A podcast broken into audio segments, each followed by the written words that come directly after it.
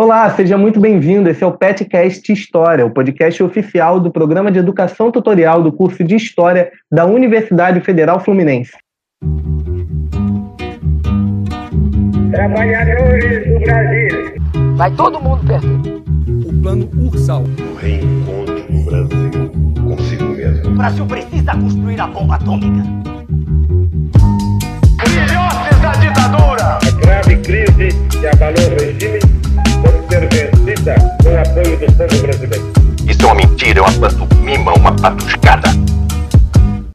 Eu sou Felipe Camargo, bolsista do PET, e aqui comigo hoje apresentando Lia Castanho, também bolsista. Oi, Lia, tudo bem?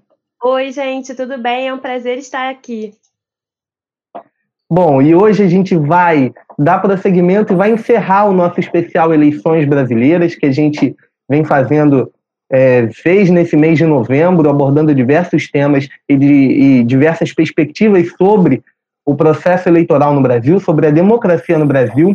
E hoje a gente encerra com um programa especial sobre as eleições na redemocratização, as eleições pós-ditadura, as eleições que vieram com a redemocratização, o legado que a gente tem a partir disso.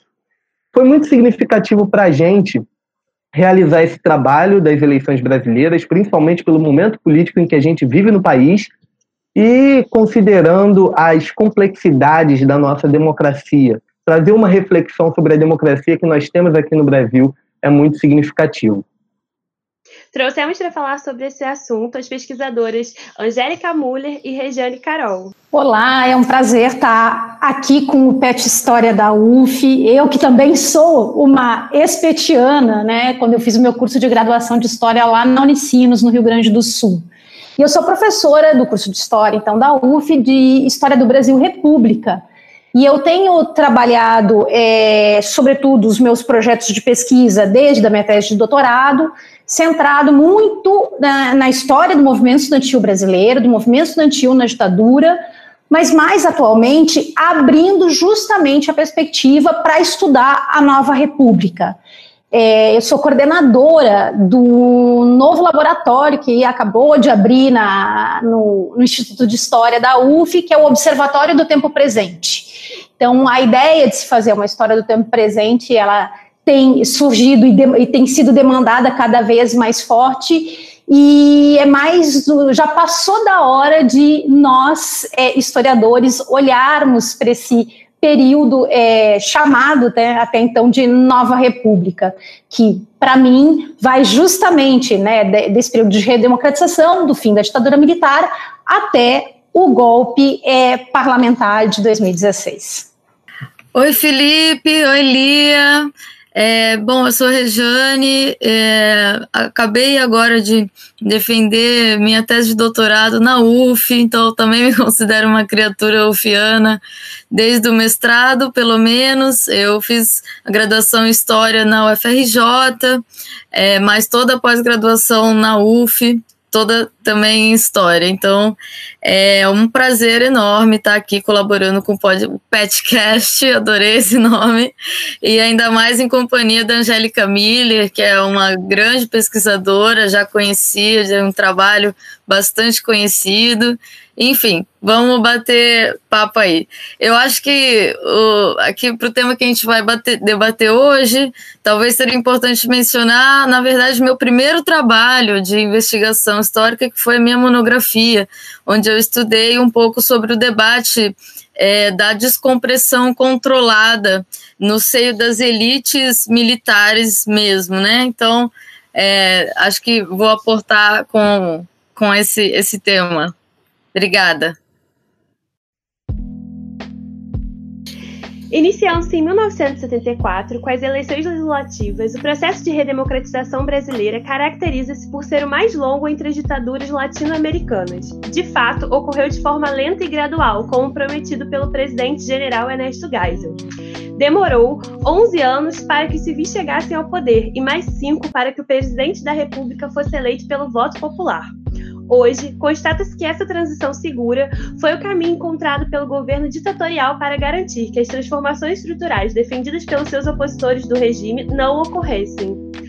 A concentração de poder na mão dos militares permitiu que, que promovessem mudanças na legislação partidária e eleitoral, principalmente nesse período de transformação do regime. Prevalecia o sistema bipartidário.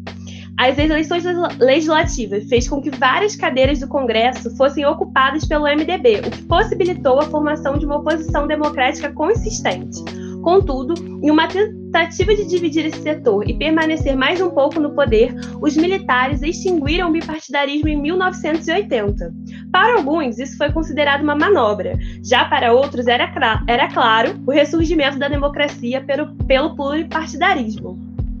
E aí a gente vê algumas é, disputas de narrativa já desse momento sobre o que está acontecendo deu-se continuidade com esse processo de abertura, né? Em 1982 ocorreram novamente eleições e dessa vez o governo militar consegue uma maioria ali dentro do Congresso, do, dentro do colégio eleitoral que elegeria o próximo presidente do Brasil. A oposição ela consegue eleger algumas boas cadeiras e tenta modificar as regras das eleições presidenciais com a proposta da emenda constitucional que ficou conhecida como emenda Dante de Oliveira, que buscava promover as eleições diretas no Brasil, desencadeando o movimento Diretas Já, que teve grande mobilização pelo país. Apesar da forte mobilização popular, a emenda Dante de Oliveira não passa e a oposição se obriga a tentar apoiar um candidato favorável às mudanças, mas que fosse também um pouco mais moderado, e deu-se assim a campanha para a candidatura e eleição de Tancredo Neves, que levou a toque de caixa junto com ele o vice José Sarney, que acabaria assumindo com a morte de Tancredo. O processo de redemocratização foi permeado por diversas negociações a fim de garantir a ordem instaurada pelos militares e a não realização de qualquer mudança radical. Essa própria aliança entre Tancredo e José Sarney para formar uma chapa presidenciável é, é um desses casos. A democracia brasileira ela enfrenta diversos desafios logo nesse momento. Nós temos a Constituinte ali, que vai de 86 a 88, e aí a gente tem a eleição direta de Fernando Collor de Mello, seguida de escândalos de corrupção que vão resultar num processo de impeachment e, e a democracia brasileira, a partir de então, continua enfrentando até hoje muitos e muitos desafios. Vale lembrar o próprio acontecimento do golpe parlamentar de 2016 contra a presidente Dilma Rousseff. O podcast dessa semana é sobre esse processo complexo e importantíssimo para a história brasileira. A gente vai tentar entender esse processo da redemocratização sob a perspectiva dos processos eleitorais e também da participação do povo nessa transformação, nessa transição para uma democracia no país. E sendo assim, a gente gostaria de perguntar: qual o marco da refundação democrática? A eleição de Tancredo, a promulgação da Constituição ou a eleição de Collor? Quais as diferenças qualitativas entre as eleições da ditadura e na redemocratização? Quais as rupturas e continuidades deste terreno? Várias questões para a gente é, responder e questões que não são simples, de simples resposta, porque elas não são questões é, é, de dizer, por exemplo, refundação democrática, né? E, e, e, e vamos falar para os ouvintes que essa refundação ela vem como pergunta entre aspas refundação democrática e isso não é um dado menor, né? Porque se a gente vai pegar o processo, não significa que a eleição indireta de Tancredo é, é, é um marco, embora ainda seja, a Constituição ou mesmo né, a eleição do Collor. Mas eu acho que a gente pode tentar aí matizar para pensar. Aliás, esse eu acho que é um dos momentos mais ricos e que faltam muitos trabalhos de historiadores ainda né, para ser debruçados.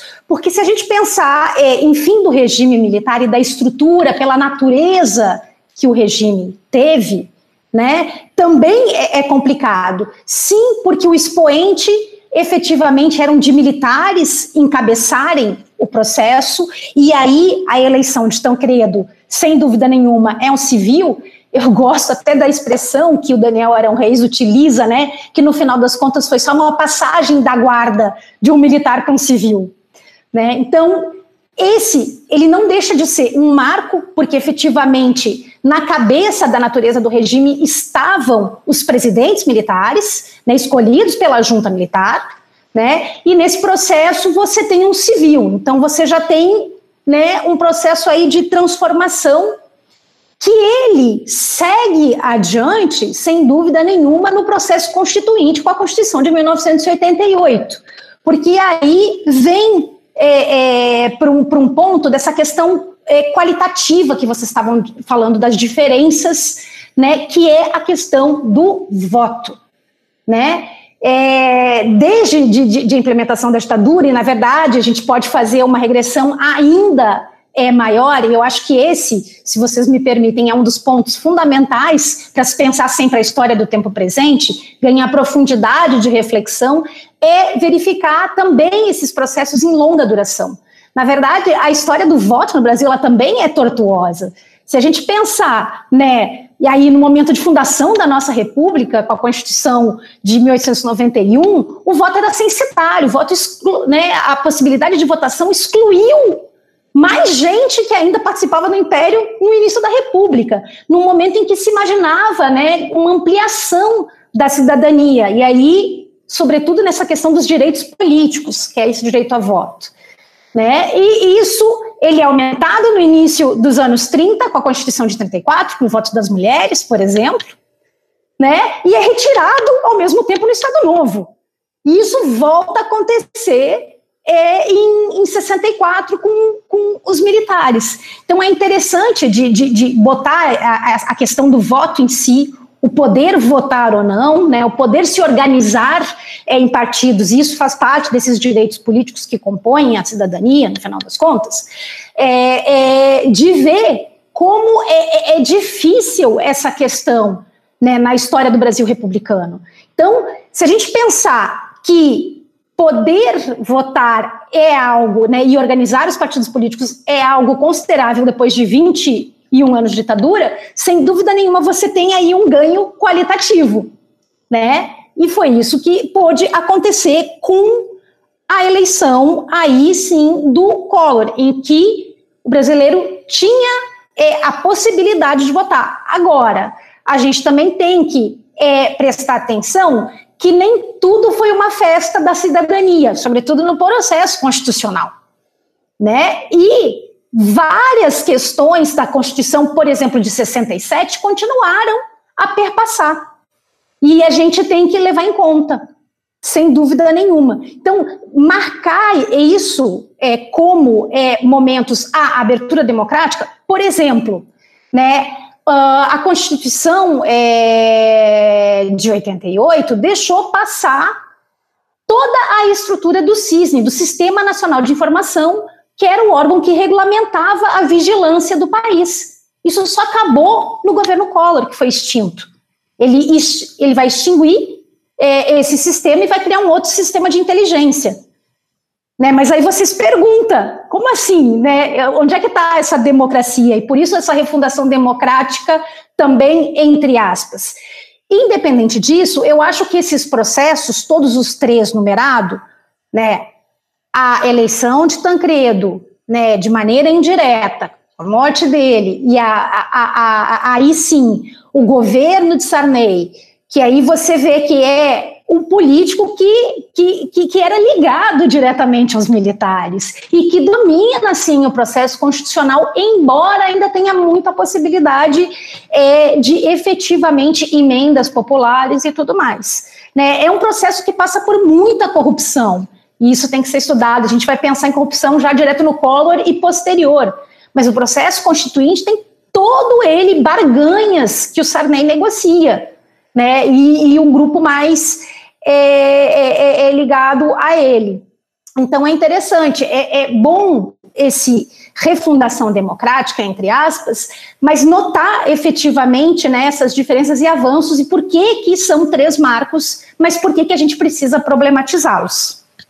É, bom, eu acho que concordo é, com a Angélica de que são três marcos, na verdade, né? E é bem difícil, justamente pelo fato do processo de transição ter sido tão longo, né, tão controlado é, pelos, pela própria cúpula né, dos dirigentes do regime é, ditatorial, é difícil estabelecer um marco, mas eu acho que dentro desses três, se fosse para assim escolher necessariamente um, eu escolheria sem dúvida a Constituição de 1988, né, que é a carta, né, que ela funda um novo regime, de fato, né? Ela coloca um ponto final, né, no, no regime da ditadura empresarial militar, o que não significa de modo algum que seja um ponto final no sentido de que não não haver nenhuma continuidade, muito pelo contrário, né, ou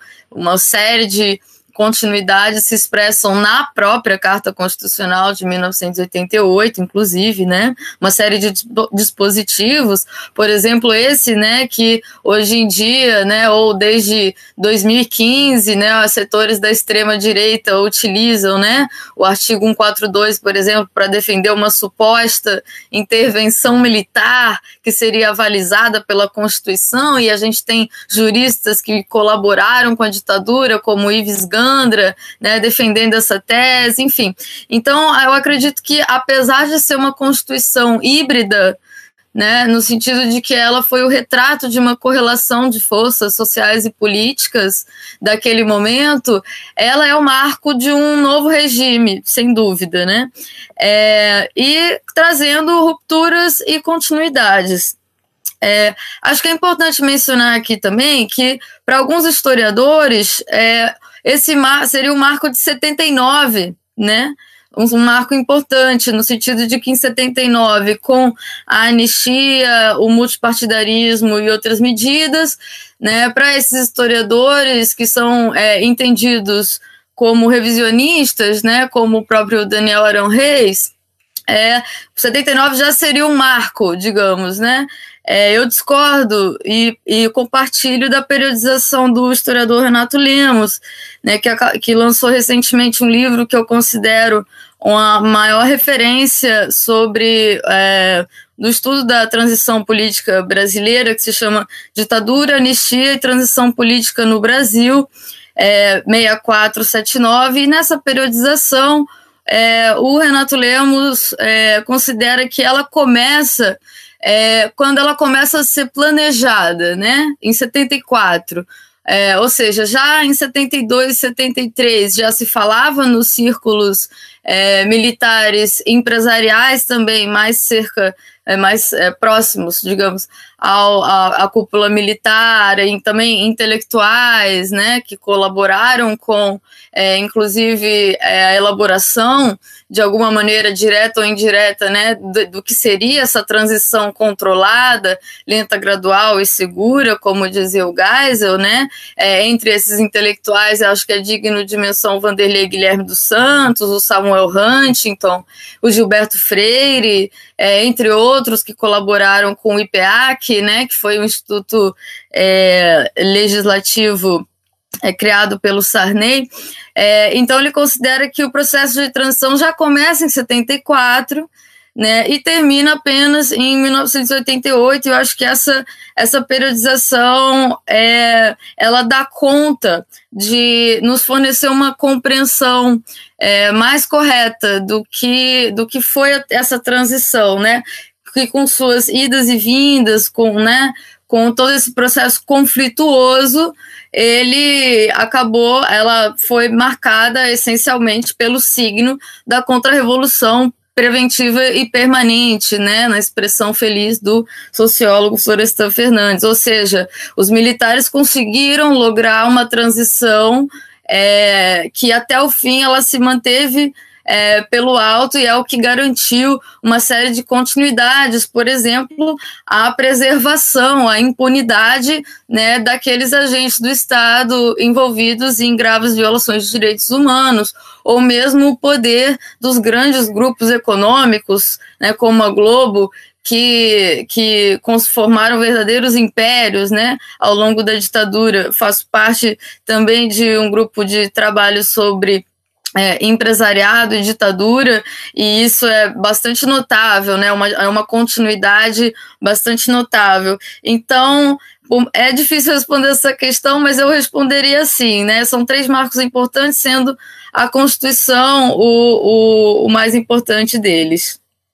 Angélica, à vontade para comentar. O, o, não, uma complementação da, da, da Regiane, e, e, complementando até a, a sua fala também inicial, é importante entender esse processo de distensão, né, que se chamou durante muito tempo, ou a tal da né, é, abertura lenta, gradual e segura de, de 74 do Geisel, e aí a, a Regiane é, falou bem, na verdade, eu acho que, que, que cabe uma palavra para mostrar. Né? Não era a intenção dos militares de abrir o regime para sair dele. Eles, é, essa abertura lenta, gradual e segura significou um processo de tentativa de institucionalização da ditadura. Né, em moldes diferentes do que até então tinha acontecido, vide né, o governo anterior do Médici, né, um momento de maior né, repressão.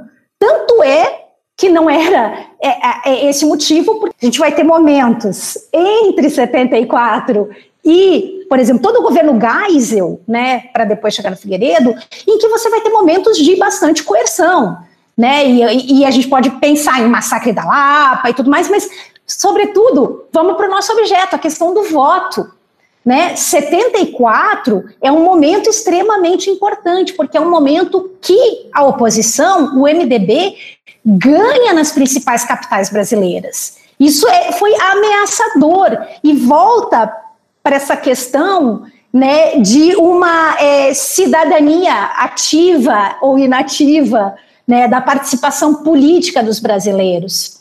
É, e aí fazendo um link com essa questão do no, hoje, né?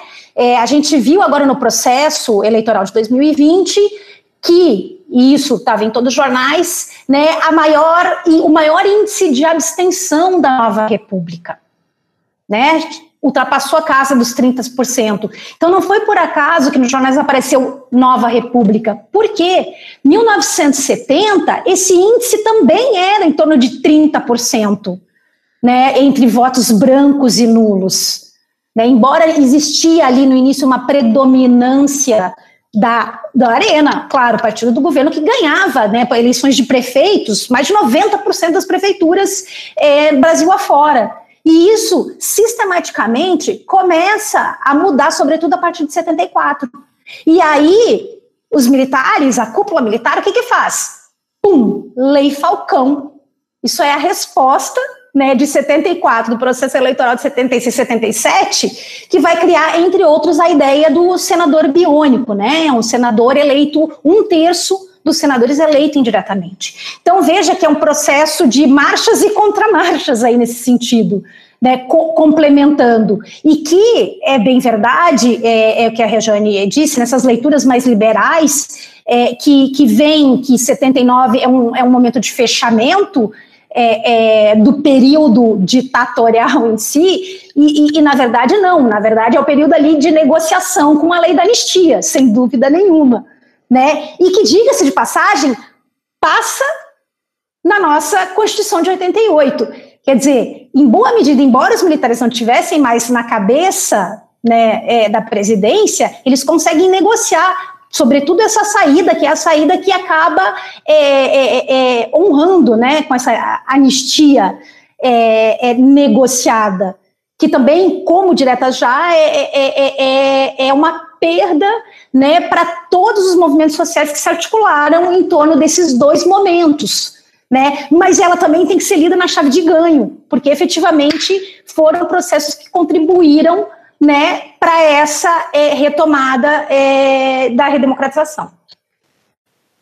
Eu acho que eu também preciso complementar, porque eu acho que só fiquei na primeira pergunta.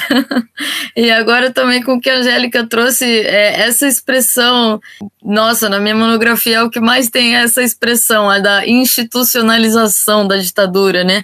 Porque era nesses termos que se discutia é, claro que não publicamente, né? Claro que não na imprensa, digo nos altos círculos dos estrategistas militares, né? Golbery do Couto Silva, né? Não só quem estava à frente, mas também né, as eminências pardas, né? Como é, principalmente a figura do Golbery, que eu acredito que foi o grande estrategista da, da transição, é, se dava nesses termos, né, de vamos institucionalizar. Agora já atingimos o que queríamos, fizemos o saneamento, né, do, do que era a República Sindicalista, né, aquele jeito que eles falavam, né, do período é, pré-64, fizemos o saneamento da economia, da política, da sociedade, e agora, né, chegamos ao momento em que podemos controlar é, uma mudança de regime. É óbvio que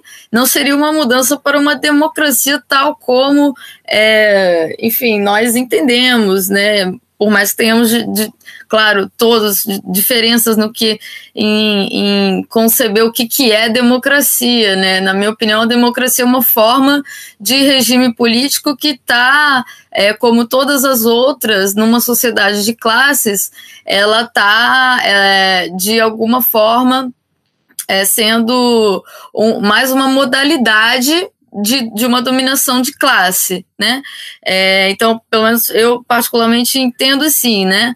É, mas então, institucionalização da ditadura é o termo que esses círculos debatiam a descompressão. Eles equivaliam essa, eles faziam uma equivalência entre uma descompressão política gradualista de, pelo alto a partir de uma posição de força, né? No documento, por exemplo, do Huntington, abordagens da descompressão política que foi encomendado pelo Leitão de Abreu, né? Que era o chefe da Casa Civil do Médici, ainda em 72, né? E que é mais ou menos replicado é, nesse mesmo período pelo Vanderlei Guilherme dos Santos, né?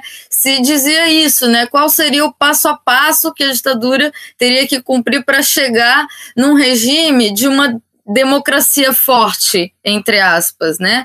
E era um pouco isso também que os quadros é, empresariais e militares que conformavam o IPES, que era o Instituto de Pesquisas e Estudos Sociais, que é, foi, na minha opinião, o principal é, órgão que formulou as principais reformas, entre aspas, de novo, né, ah, é, e de política econômica, etc., que foram é, implementados no governo Castelo Branco, né, apesar que o IPES termina em 72, mas os seus quadros continuam bastante ativos politicamente e defendem isso, né, eles não, não defendiam uma ditadura que se prolongasse indefinidamente no tempo. Eles defendiam uma espécie de democracia blindada, onde determinados atores políticos, por exemplo, os comunistas, estariam totalmente excluídos da cena política, né? Ou seja, uma democracia bem, digamos, tuteladas é, ou alguma coisa nesse sentido, né? Então é, é, é, daí que a gente entende a própria existência de eleições na ditadura, né? O que é uma coisa bem particular do Brasil e de alguns outros poucos regimes ditatoriais, né? Como assim eleição na ditadura, né? Então, é, é para alguns liberais de democracia basta que hajam eleições limpas e transparentes, né? Eu vejo nessa concepção uma redução muito grande, né, do conceito de democracia. Mas é, quais o que seriam as diferenças, né? Entrando na segunda pergunta entre eleições na ditadura e na redemocratização, acho que a principal é de que é, na ditadura as eleições é, eram tremendamente controladas, não apenas no sentido de fraude mais banal, né? Esse sentido mais corriqueiro de serem fraudadas, mas porque não havia multipartidarismo, né? Era bipartidarismo, eram é, controladas das mais diversas formas. E quando se notava que a eleição podia sair do controle, iam lá e fechavam de novo, né? O caso da Lei Falcão, de 1976, que foi justamente, né, como a Angélica lembrou, a eleição a, a, votação no MDB em 74 é uma coisa bastante expressiva, então as eleições também servem como uma espécie de termômetro né, para esses estrategistas da transição democrática. Ela servia, então, como um instrumento para manutenção de uma fachada democrática, que é algo que desde o princípio os militares se preocuparam, ou seja, é, durante a maior parte da ditadura se manteve o Congresso tecnicamente aberto, tecnicamente funcionando, né, coisa que em outras ditaduras, como no Chile, não aconteceu, né, ou o funcionamento também do Supremo, né, que foi completamente saneado, entre aspas, né? Ou seja, expurgados os elementos legalistas, nacionalistas, tal como aconteceu dentro das próprias Forças Armadas no imediato pós-64, né? É, então, as eleições serviam como instrumento dessa fachada democrática que se pretendeu sempre, desde o início construir, né? E ao mesmo tempo servia como um termômetro, né? Como ainda que não muito confiável, mas é algo que serviria para os próprios estrategistas pensarem o, o humor político da população e, no, e no, na, na, na, medida exata em que é, as eleições dessem resultados que fossem ameaçadores, eles voltavam atrás, né? Por isso que essas marchas e contramarchas, como muito bem a Angélica colocou, né? É, e a repressão, a coerção ao longo da transição, ela faz parte do processo, do projeto, aliás, digo, é, de, de abertura do, é, do Golbery, né? É no sentido de que é, podemos é, voltar a ter eleições com multipartidarismo e com anistia no futuro, mas os chamados populistas, né, não não vão poder, não vão não vão poder estar no jogo mais, né? Eles queriam um regime no qual tivessem expurgados quaisquer elementos políticos contra a ordem, né, e principalmente contra a ordem capitalista. Né, então é por isso que a preocupação em excluir, por exemplo, o Partido Comunista, é, excluir os elementos antissistêmicos. Né, e, e, eles foram de fato exterminados, né? A Angélica citou o massacre da Lapa, mas a guerrilha da Araguaia já em 74 né, totalmente dizimada. Então, é nesses marcos né, que se dão essas eleições é, e que depois vão vão finalmente apenas em 88 ser de fato eleições limpas, é, abertas, minimamente transparentes, ainda que houvesse um medo bastante grande, né, ainda em 88, de que será que vão ser respeitados os, os resultados eleitorais, né? Então, é, nada era muito certo. Bom, a gente está muito feliz até com as falas de vocês, que estão sendo muito interessantes para a gente entender esse conjunto. Alguma coisa apareceu no nosso radar aqui que talvez o nosso público não conheça muito bem, sobre a Lei Falcão, alguns desses entraves que a própria ditadura militar vai colocando aí, que vocês mencionaram. Então, é, professora Angélica, se você puder trazer para a gente um pouco sobre isso, uma explicação também para o nosso público entender melhor desses processos. Claro, Felipe, nessas marchas e contramarchas, né, é importante entender, né? Então, do, o que resultou o processo eleitoral de 1974 com a eleição, né, de governadores importantes da Guanabara, São Paulo, né, de opositores, né, opositores aspas do, do MDB, né, é, vitória significativa da oposição, desprestígio dos governos militares nesse sentido, né? Então, não por acaso a reação nesse período né, de institucionalização da, da, da, ditadura pelos militares, foi, primeiro, em 1976, colocar a Lei Falcão. E isso tem completamente a ver com a história né, do nosso horário eleitoral gratuito, que vem desde 1962 em formato de lei. Né, na legislação brasileira. Mas o que, que eles fazem em 1976 com a Lei Falcão? Né? Eles colocam o mesmo formato que aparecia de tempo de TV e jornal igual. Ou seja, os candidatos não podiam falar. Simplesmente tinha a foto, o partido, né, e o número do candidato.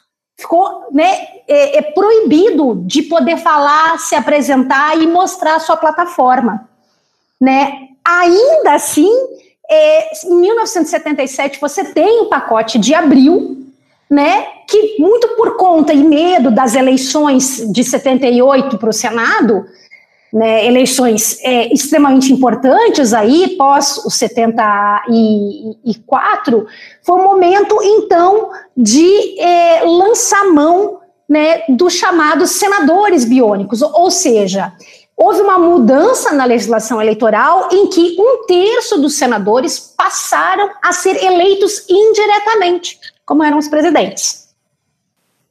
Ok, muito obrigado pela explicação.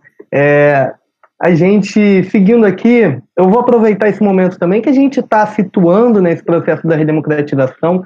A gente mencionou muito sobre a forma como a, vocês trouxeram uma gigantesca, assim, maravilhosa contribuição para a gente, é, de como, até pontos de vista distintos em alguns momentos, mas de como esse processo ocorre, é, como a gente pode entender isso. E eu aproveito para lembrar também o público, o nosso ouvinte, o nosso segundo episódio do Petcast, que foi lançado lá atrás, acho que foi lá em maio, a gente trouxe um trabalho sobre a memória e o negacionismo em relação à ditadura militar, considerando o momento atual em que muita gente, né, há um, foi levantado muito esse debate sobre a ditadura ter sido algo mais brando ou não ter sido exatamente uma ditadura, isso é algo que a gente vê circulando em diversos locais, inclusive alguns jornais de grande circulação até dando voz a esse tipo de discurso.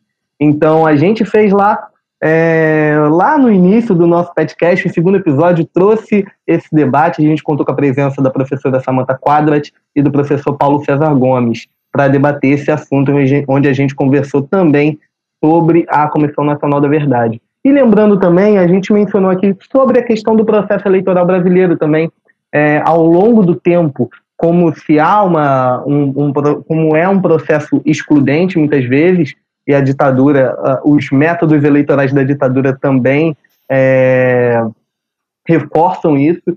E lembrando que o nosso primeiro episódio da série especial de eleições brasileiras foi justamente para a gente situar um panorama sobre o Brasil, é, sobre os processos eleitorais do Brasil desde o Império até a ditadura militar.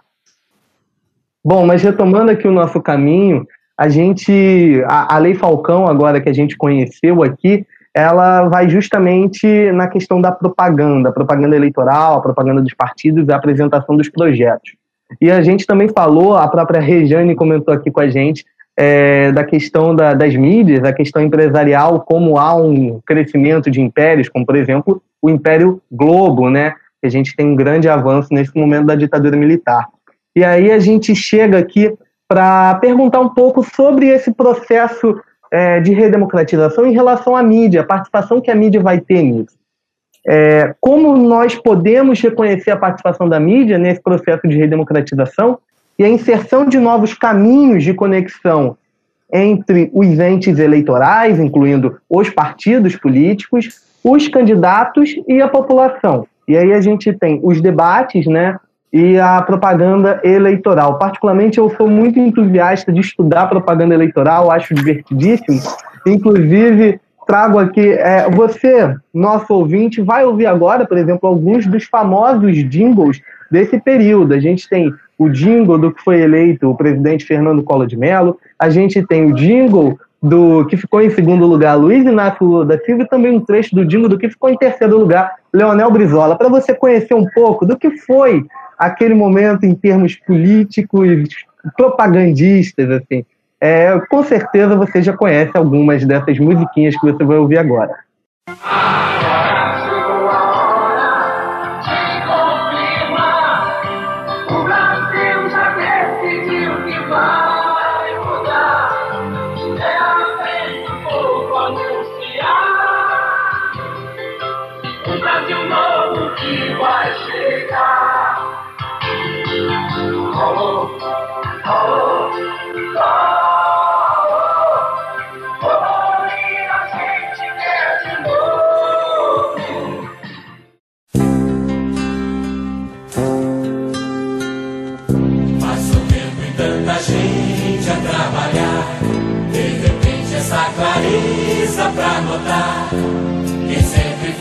Foi sincero e confiar.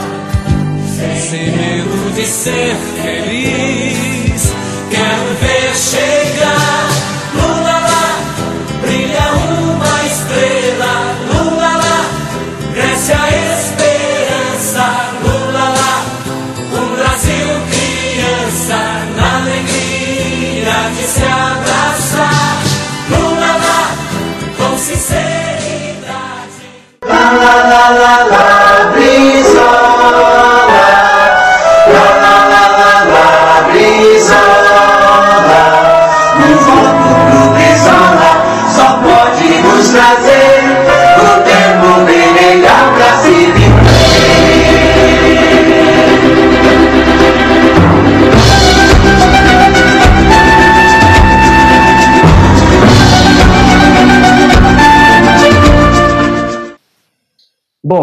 A gente conversa aqui sobre isso. A propaganda eleitoral e os debates, vai lembrar que tem grandes polêmicas. No debate de 89, da Bandeirantes, que foi o primeiro debate, acho, feito é, presidencial com a redemocratização, a gente tem cenas que até hoje são transformadas em meme na internet, como a discussão entre Brizola e Maluf, filhote da ditadura, passou 15 anos no estrangeiro e não aprendeu nada, esse tipo de fala, assim.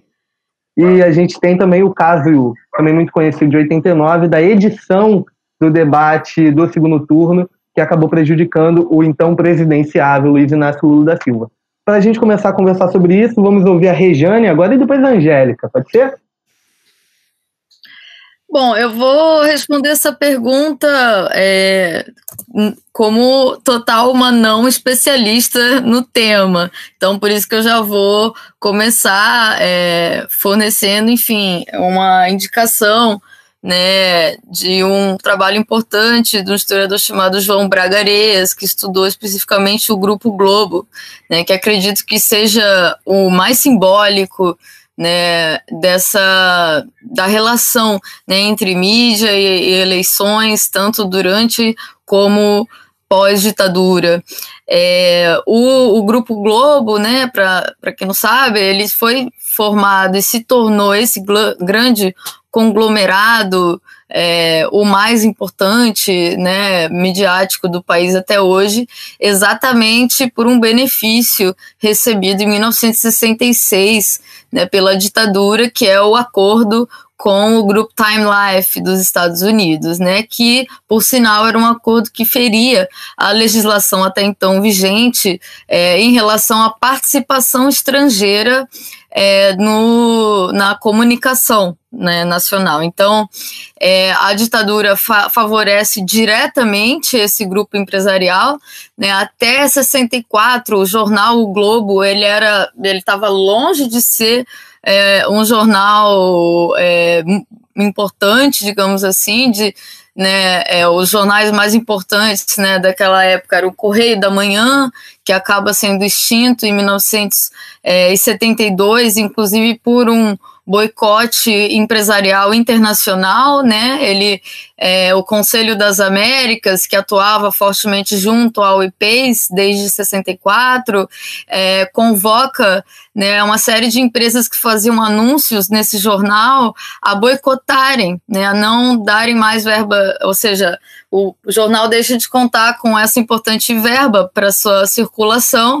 É, isso foi uma das formas, inclusive, de censura da mídia. Né? É, o Correio da Manhã não foi, foi lá por militares, não. Simplesmente os empresários alinhados com a ditadura deixaram de colocar anúncios publicitários nele e o jornal acabou. Né? Esse que era o, um dos jornais mais importantes do pré-64.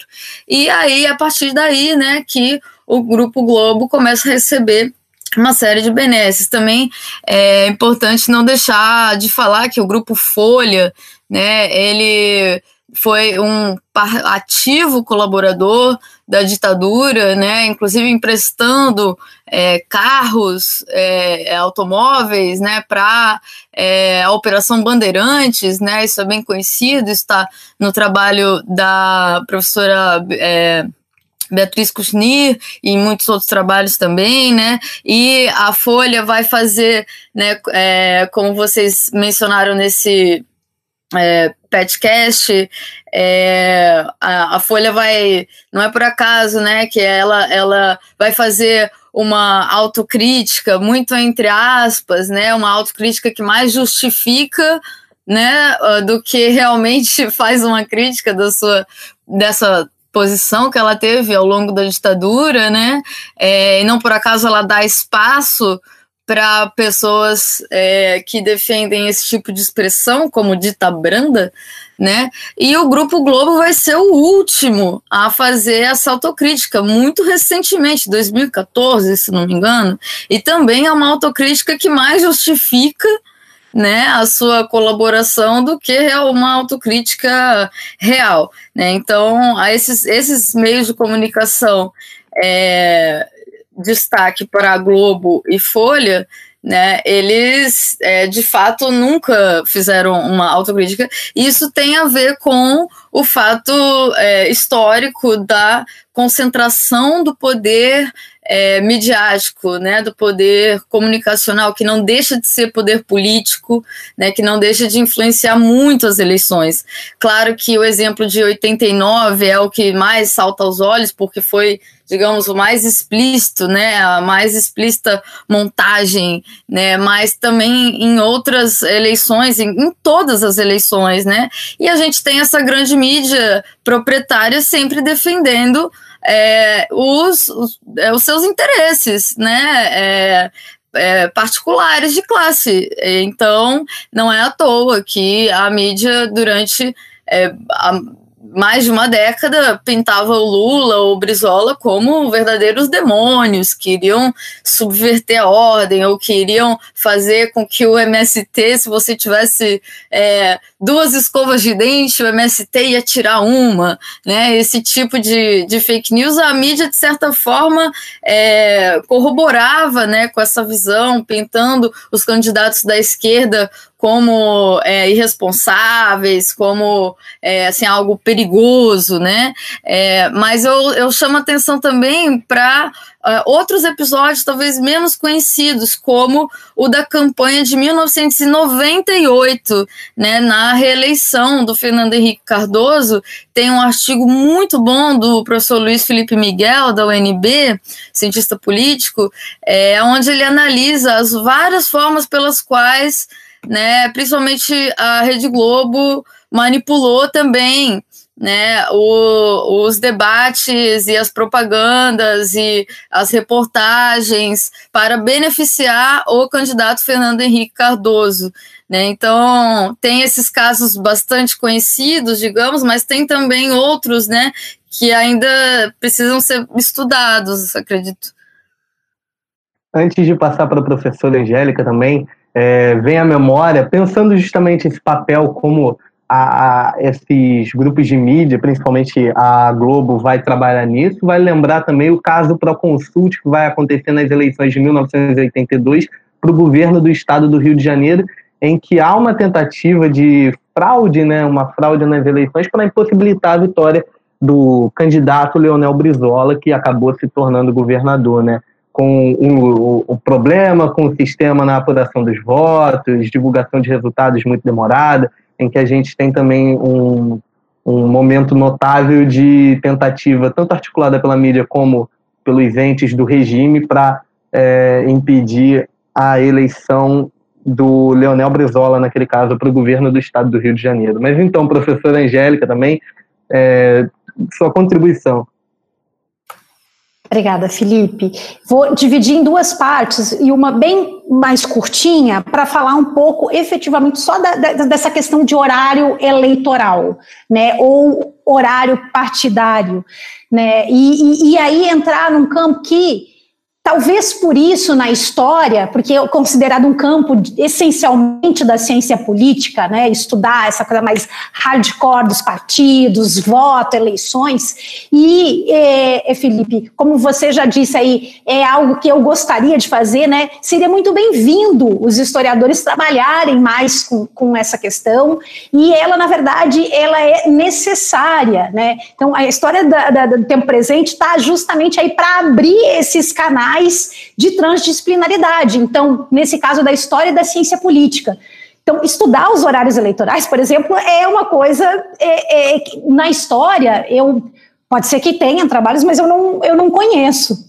Enfim, e então, nesse sentido, aí para falar diretamente, né, eu mencionei antes que o horário eleitoral foi implementado em 1962 né, apesar de 64 e dos atos institucionais que mudam para o bipartidarismo, eleição indireta, esse horário eleitoral ele se manteve né, é, é, durante esses primeiros anos da ditadura, e ele, é, então, é modificado a partir da Lei Falcão de 1976, e em 1985 ele volta o horário eleitoral gratuito. Ainda assim, a cada eleição tem uma modificaçãozinha nessa legislação eleitoral, sempre. E eu acho que a mais significativa delas vem a partir de 1995, quando ele se transforma para horário partidário. Efetivamente, hoje, né, todo o cidadão brasileiro vê ao longo do ano o horário do partido político não só mais em períodos de véspera de eleição. Então tem uma diferença aí nessa legislação, né, que ao que tudo indica, eu acho que também não foi é, é, estudada ainda, né, então é mais é, um ponto pensando aí. E aí voltando e com, vou complementar aqui alguns pontos é, da que a Regiane já é, bem falou sobre essa relação aí é, mídia, ditadura, eleições e período já é, é, democrático, né, ou período da nova república, se, se assim preferirem.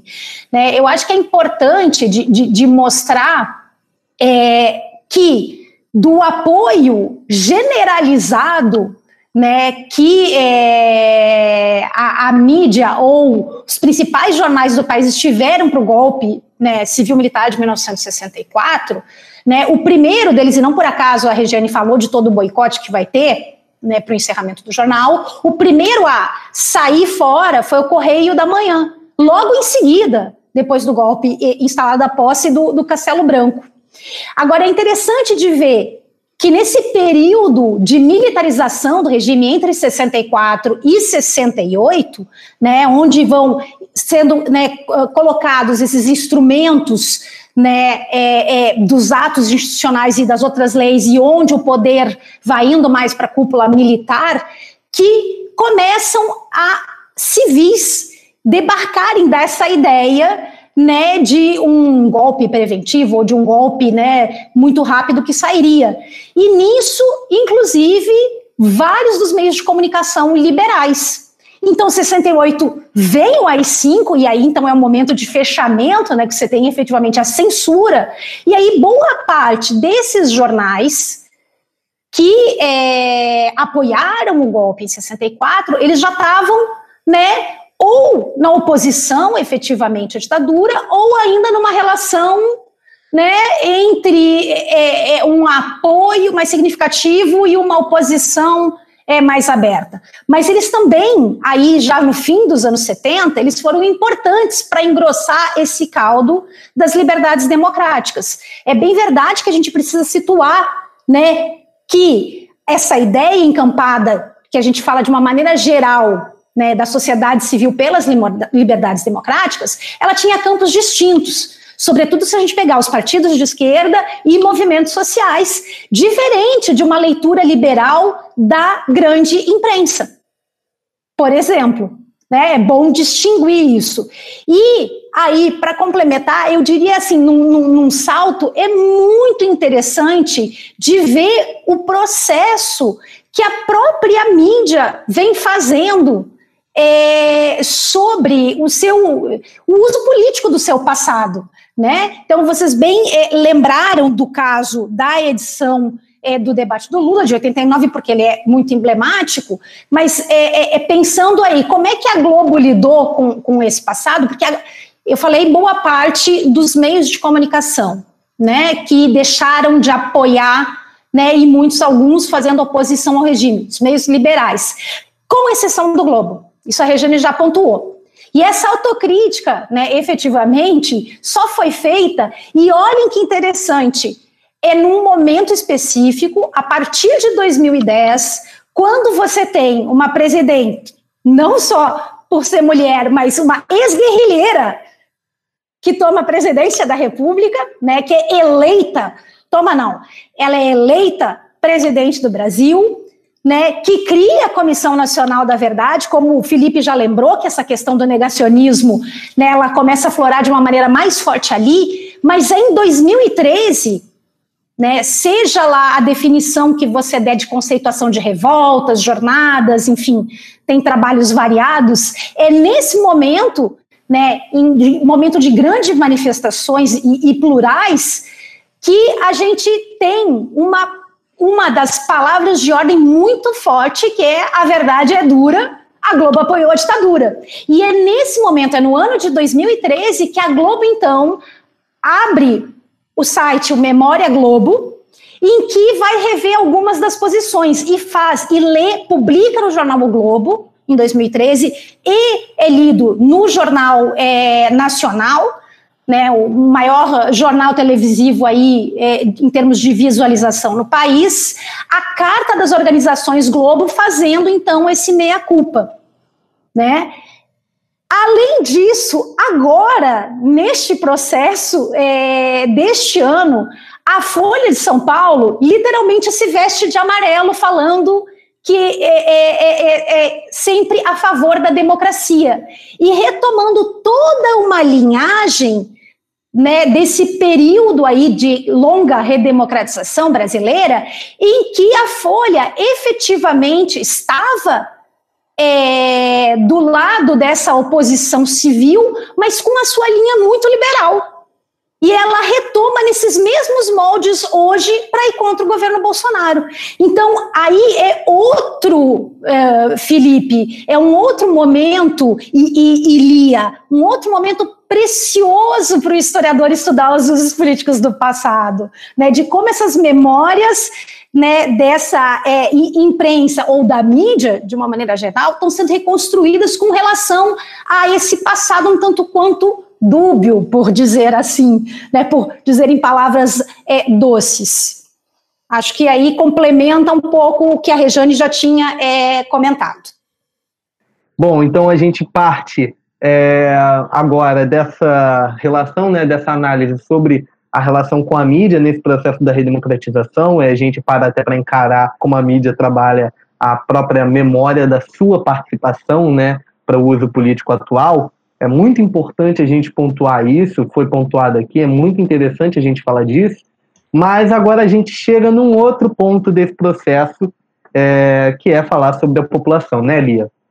Sim, é, pensando nessa participação, dentro da participação popular dentro do processo de redemocratização, a gente pode pensar em que medida ela usou de políticas não institucionais para participar ou influenciar esse período de transição e refundação da democracia. De que forma suas pautas do que deveria ou não ser a democracia foram realizadas com a instauração da nova república e de que forma este processo legou conflitos e contradições para o dia de hoje. É, pensando nessa nessa, questão né, de, de como né, que se pôde é, é, os cidadãos de maneira é, geral né, usar de a população, para usar o termo que você colocou, uh, Lia, né, usando de políticas não institucionais para é, participar ou influenciar esse período de transição. Eu acho que de, de maneira ativa e inativa, né? Quando é, é, eu cito que em 1970 a taxa né, de votos brancos e nulos superou 30%, isso é algo extremamente significativo e revelador de uma insatisfação né, da população brasileira com o regime né? Sem dúvida nenhuma. E a gente não pode é, simplesmente é, não trabalhar com, com um número tão expressivo. Né, isso faz parte, né? Ou seja, se você é obrigado a votar, você tem o direito de escolher ou de não escolher. Né? Então, é, essa é uma das questões, eu acho que assim, das mais significativas, né? De uma participação aí, de uma cidadania, vai pela chave inativa. Isso aí para lembrar é, dos, do, do, livro do José Murilo de Carvalho, Os Bestializados, em que ele vai analisar justamente né, a participação popular no início da República. Ele usa esse termo de cidadania ativa e inativa né, falando, por exemplo, da ativa para a revolta da vacina ou inativa né, de, de, de, votos e abstenções. Né? E justamente, se a gente vai pensar nessa é, é, cidadania ativa, a gente já falou aqui todo esse processo dos movimentos sociais pelas liberdades democráticas. Primeiro, com anistia, e é um processo que vem desde 1975, com, né, 75, 76, com o Comitê Brasileiro Feminino pela Anistia, depois o Comitê Brasileiro de Anistia, né, é importante dizer, são novos movimentos sociais que estão se gestando ali no final dos anos 70, né? É, outros que continuam na, na ativa, não, não, vou nomear aqui, mas são importantes, e foram manifestações legítimas. Então, nesse primeiro momento, anistia, nesse segundo momento, pensando ainda no, no período é, da ditadura militar, é o período que vocês já falaram da direta já. Né? Então, aí você tem isso de uma maneira é, muito clara. E, e, eu acho que o segundo é, ponto a destacar vem mesmo desse processo é, da Constituinte, né, dessas emendas parlamentares. Né, eu, eu, eu, eu, fiz questão de mostrar aí né, várias das continuidades que a nossa Constituição de 88 ela herda né, sobretudo desse passado é, ditatorial, mas também tem avanços, e avanços importantes. Por exemplo, a questão da universalização da saúde.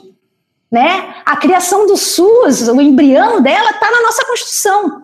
Então, hoje, né, eu acho que não tem, no, no, no Brasil de 2020, não tem assunto mais importante a não ser esse que ainda por cima, bom, aí é, é outro contexto e, a, e, as brigas são outras, mas está previsto no direito de todo brasileiro ter acesso à saúde. Aliás, isso né, é, é uma questão de direito civil, né, fundamental e que até então não estava pautado efetivamente né, em legislações constitucionais no, no, no, no Brasil. Então, esse é uma, mas não só a questão da universalização da educação né? Então, vou ficar nesses dois pilares que são pilares centrais, que efetivamente é, são pilares, inclusive, que estão mais do que nunca ameaçados, né?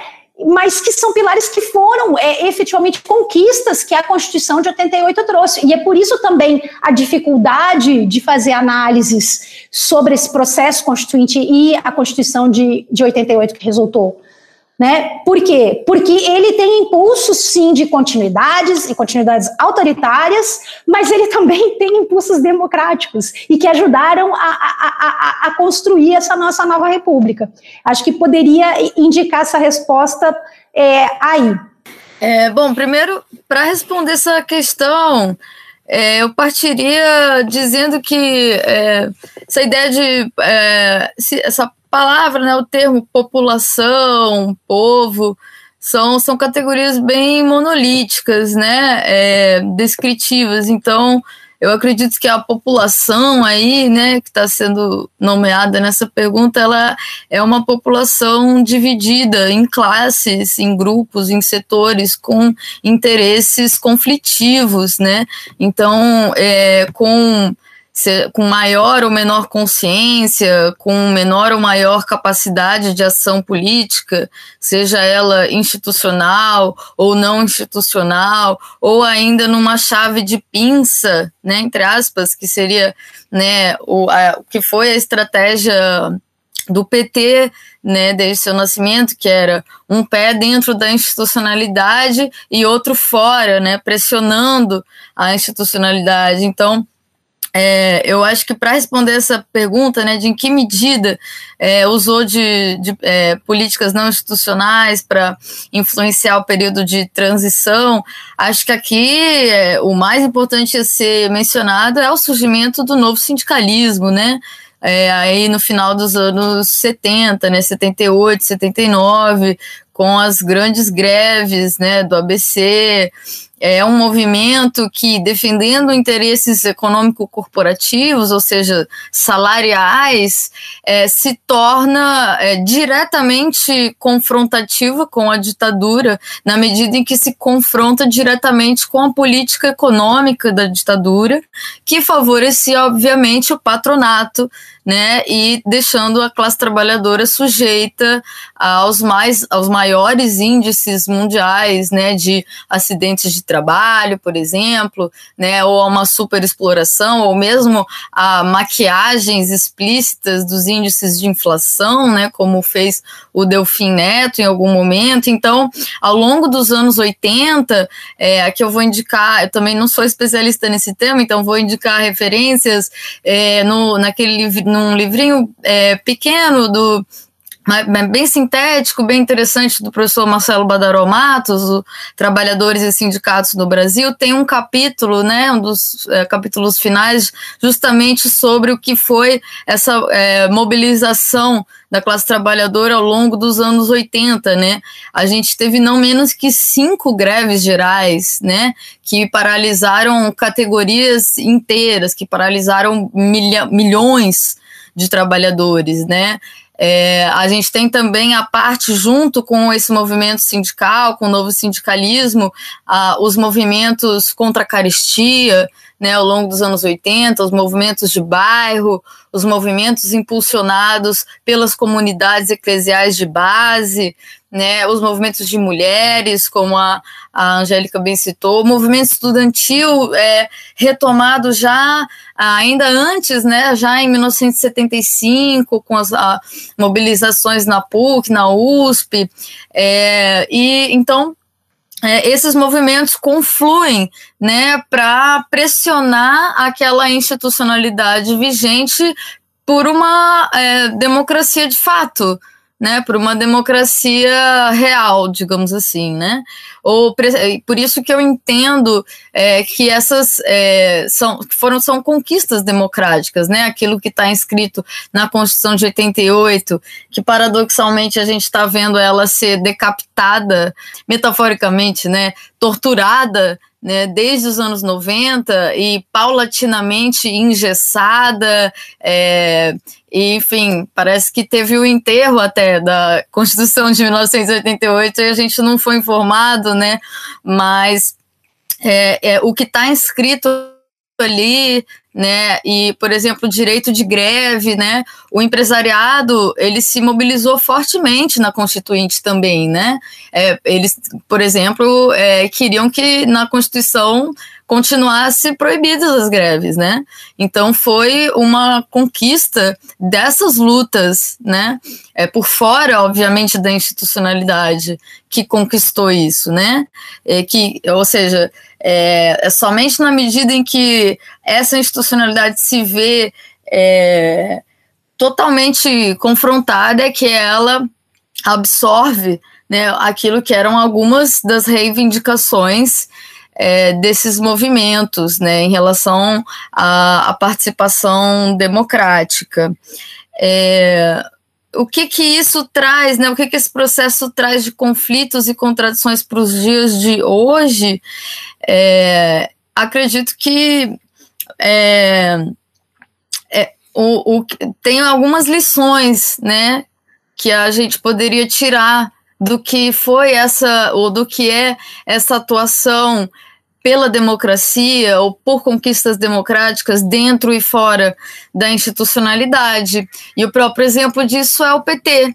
Né? O PT apostou cada vez mais é, é, quanto mais estava consolidada ou se cria ou se, se acreditava estar, né, consolidada a democracia no Brasil, hoje eu acho que isso está bem em dúvida, né, diante dos últimos acontecimentos. Bom, a eleição de 2018 é uma eleição completamente atípica, né? O candidato vencedor é, simplesmente é, cometeu todos os crimes eleitorais possíveis e existentes na legislação, né? Fazendo campanha dentro de igreja, dentro do BOP, né? dentro da polícia, é, a, o, a violência política extrema entre o primeiro e o segundo turno de 2018 teve oito assassinatos políticos, nada menos do que isso, afora o fato de que o principal é, candidato opositor estava fora do, né, da possibilidade de ser candidato por um juiz que posteriormente vai se tornar ministro desse governo, né? Então, assim, é, acho que a gente está vendo a desconsolidação, né, de tudo que foi conquistado nos anos 80 e que, e que foi é, colocado na, na Constituição de 88, né?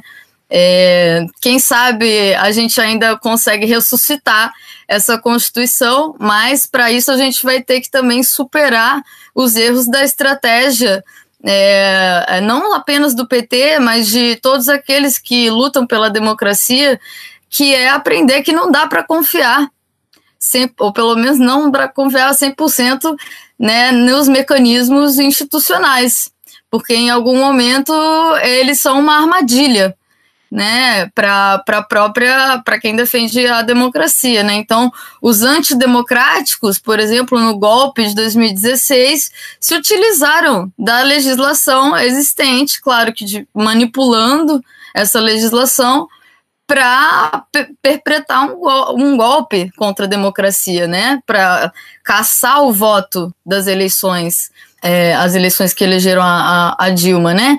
Então, é, acho que a principal lição é que, na minha opinião, fica é essa, né? Pelo menos para quem defende a democracia, é que é, não dá para confiar né, na institucionalidade, é preciso sempre manter bastante ativos e vivos é, todo e qualquer caminho de luta é, por fora né, da institucionalidade para que, a, que a democracia seja institucionalmente garantida?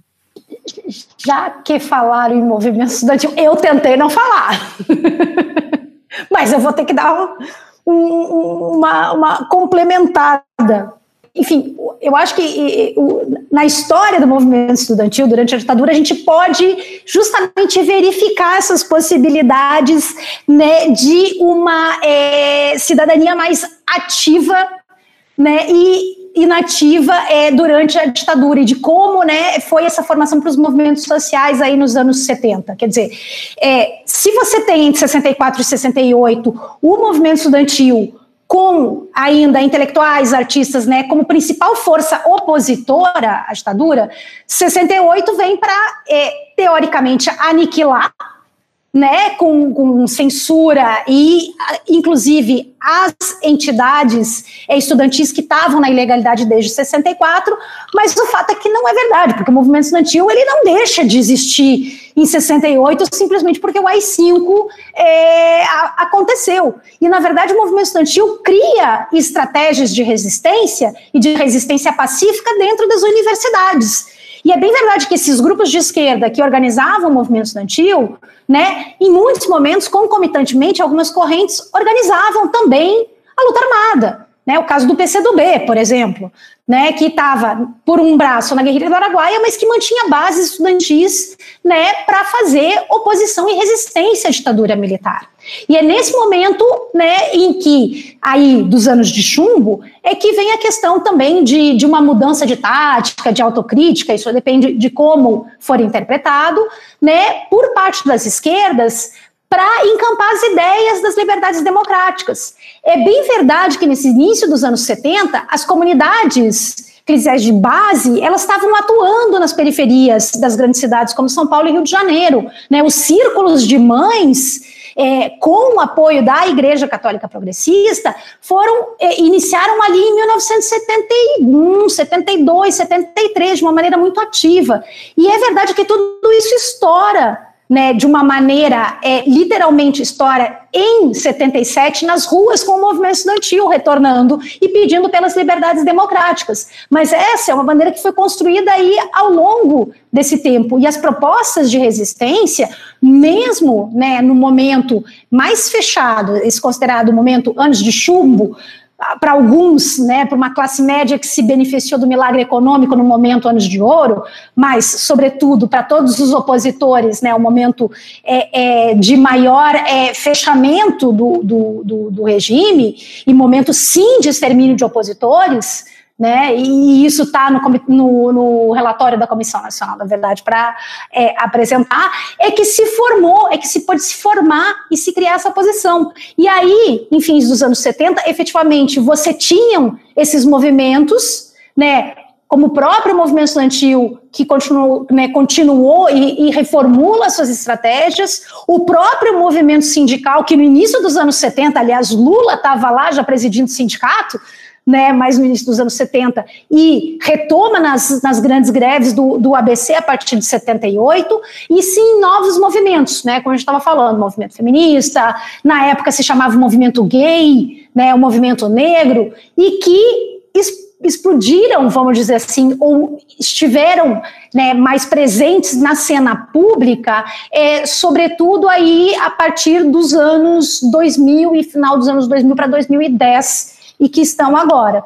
Então, acho que é, é, é, interessante colocar essa historicidade desses movimentos, né? Porque muitas vezes e muitas das interpretações colocam, e aí, sobretudo, o movimento estudantil, como se 68 ele tivesse não existido mais. Ou porque os estudantes foram para a luta armada, ou porque os estudantes foram exilados. Quer dizer, entre 68 e 77 nada aconteceu, não se teve resistência, né, né por aqueles que resistiram efetivamente dentro desses grupos de esquerda?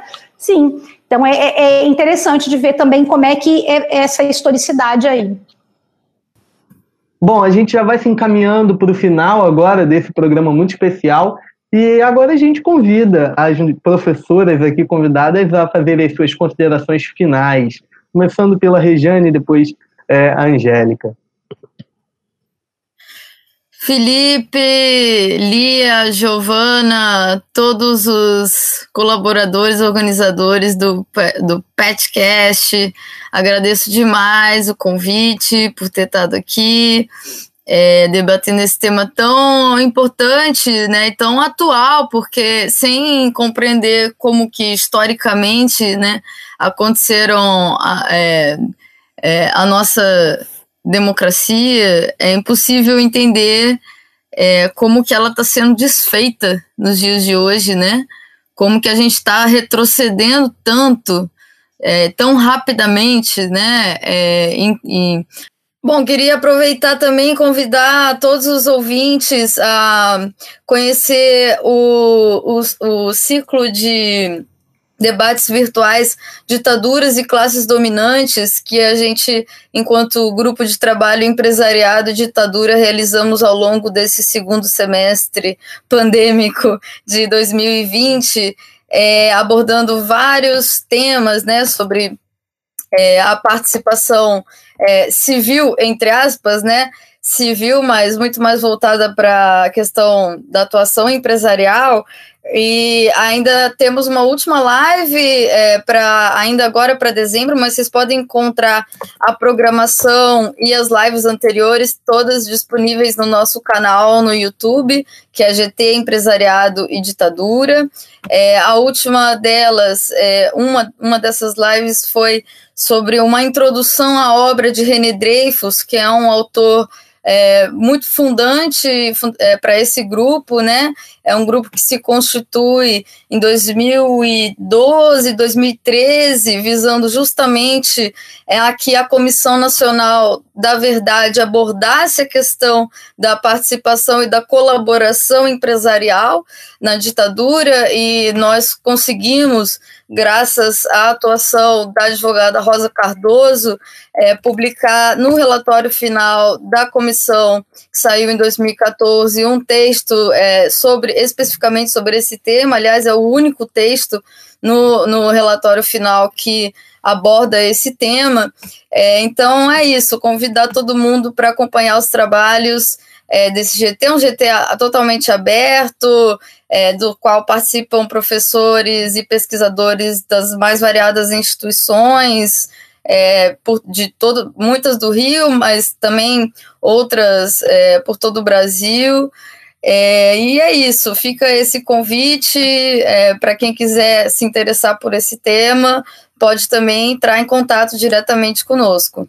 Enfim, parabenizo vocês novamente pela iniciativa desse podcast é, e me coloco sempre à disposição para estar tá debatendo é, esse e outros temas. Muito obrigada e um saludos aí para os ouvintes.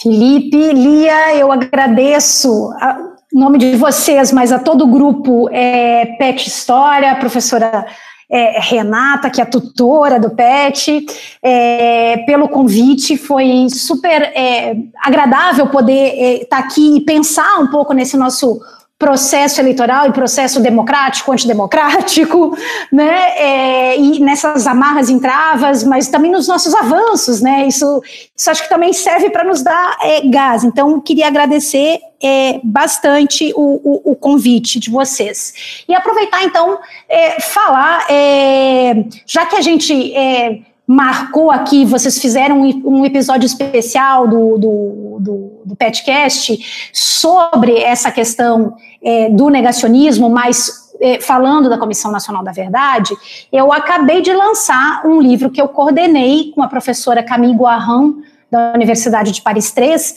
Infelizmente, o livro está em francês, ele foi editado na França, mas aí tem a boa notícia ele vai ser fruto de um webinário é, nosso aqui na história agora para o início do ano letivo que vem, né, que vai ser em fevereiro, é, onde a professora Marieta de Moraes Ferreira, que é da História da UFRJ, o professor Pedro Dalari, que é, é, foi o coordenador da Comissão Nacional da Verdade, e a professora Camille Guarran e eu vamos estar falando um pouco desse livro que se chama, em português, Documentar as Violências, né, e uma análise do processo de justiça Uh, transicional a partir do caso da Comissão Nacional da Verdade.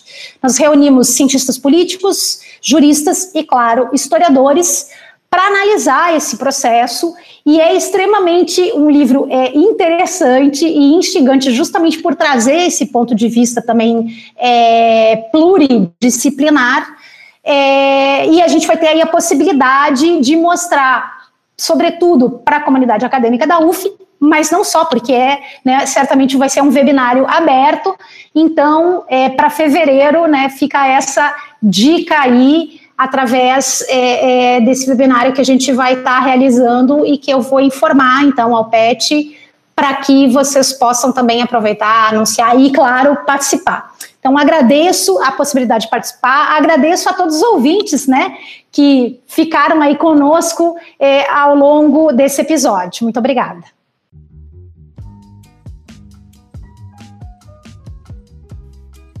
Bom, Angélica e Regiane, nossa, sem palavras para essa participação de vocês e, e, toda a colaboração foi extremamente maravilhosa.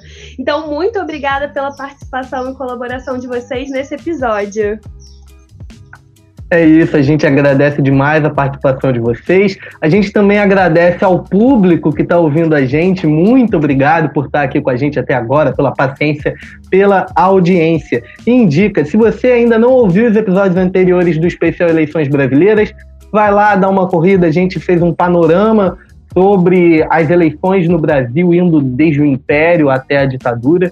A gente falou sobre o sufrágio e a participação das mulheres na política e também falamos sobre negros e negras na política brasileira. Foram três episódios muito especiais e a gente encerra essa série agora. Também revisite, vai lá acompanhar os episódios anteriores da nossa primeira temporada. Nós tivemos dez episódios falando de muitos temas, é, desde fascismo, neofascismo, carnaval, ditadura, ensino de história. A gente falou sobre muita coisa interessante. Bom, ouvinte, você pode encontrar a gente nas redes sociais. No Facebook estamos como Pet História UF Niterói, no Instagram, arroba Pet História UF e no Twitter, arroba Pet História. É isso, gente. Esse episódio foi apresentado por mim, Felipe Camargo, e por Lia Castanho. O roteiro foi um esforço coletivo do grupo do Petcast dentro do Pet História UF. E a produção foi de Giovana Vermelinger e a edição minha, Felipe Camargo. Gostaria novamente de agradecer a você, ouvinte, e dizer que até a próxima.